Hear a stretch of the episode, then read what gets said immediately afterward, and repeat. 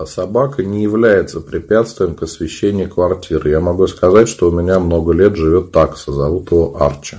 Я искал специально и не нашел нигде в уставе запретов э, на жизнь собаки в доме.